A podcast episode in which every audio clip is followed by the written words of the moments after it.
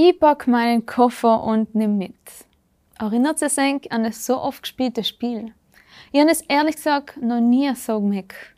Ich war zwar nicht so schlecht im Sachenmerken, aber irgendwie hat mir das nie so gereizt. Kein Wunder, dass das wirkliche Kofferpacken auch nicht meine Stärke ist. My Input, dein Podcast für ein Leben mit Perspektive. Wieder mal stehe ich vor einem Kleiderschrank und versuche meinen Koffer für einen Urlaub zu packen.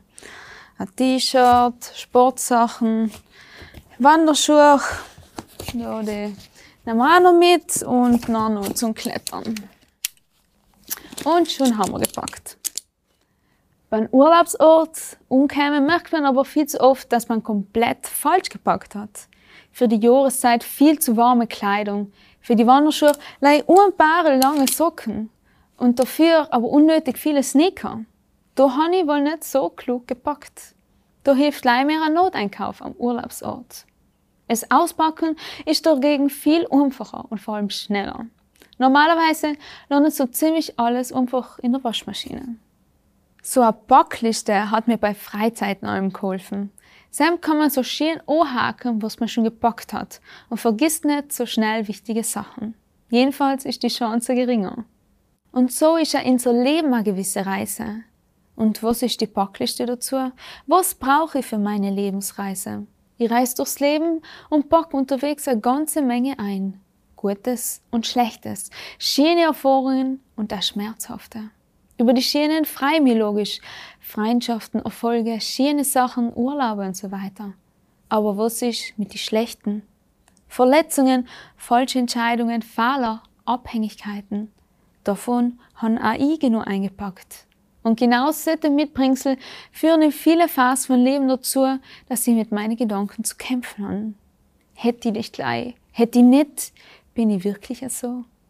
Wenn du ähnliche Gedanken in dein Leben hast, dann darf ich dich heute ermutigen, dass du nicht allein mit den Gedanken bist. Du bist nicht der Einzige, dem es so geht. Wir wissen, dass wir Fehler oder Entscheidungen nicht so einfach rückgängig machen können. Was geschehen ist, ist geschehen so sehr mir's ins Erwünschen taten. Und so schleppen wir all die Situationen in unser Gepäck mit um. Und so wird unser Gepäck aber schwerer und schwerer. Es belastet unsere Gedanken, unsere Psyche oder oft sogar unseren Körper. War es doch nicht toll, wenn du jemand war, der ins das schwere Gepäck samt Schmerz ohne hat? Der in seinen Koffer durchschaut und auspackt, was wir für unsere Reise wirklich nicht brauchen? Also mir gefällt der Gedanke. Und ob du es glaubst oder nicht, ich habe die Erfahrung machen gedarft, dass mir jemand allem wieder Sachen aufgezeigt hat, die meinen Lebenskoffer unnötig beschweren. Es gibt denjenigen, der ins genau sein umbietet. Es ist Jesus, der ihn sagt in der Bibel. Kommt alle her zu mir, die ihr müde seid und schwere Lasten tragt. Ich will euch Ruhe schenken. Wir dürfen unsere Lasten geben aber noch nicht genug. Gott füllte jetzt leer gewordene Bereiche sogar mit was anderem, mit Ruhe. Jesus hat allem ein offenes Ohr für dich. Wenn dir also deine Entscheidungen, deine Erfahrungen, dein Leben zu schaffen machen, dann probiere es dich aus mit deinem einfachen Gebet. Du kannst und darfst ihm alles sagen, was dich beschäftigt. Ob du glücklich, wütend oder ratlos bist. Gott hört dich.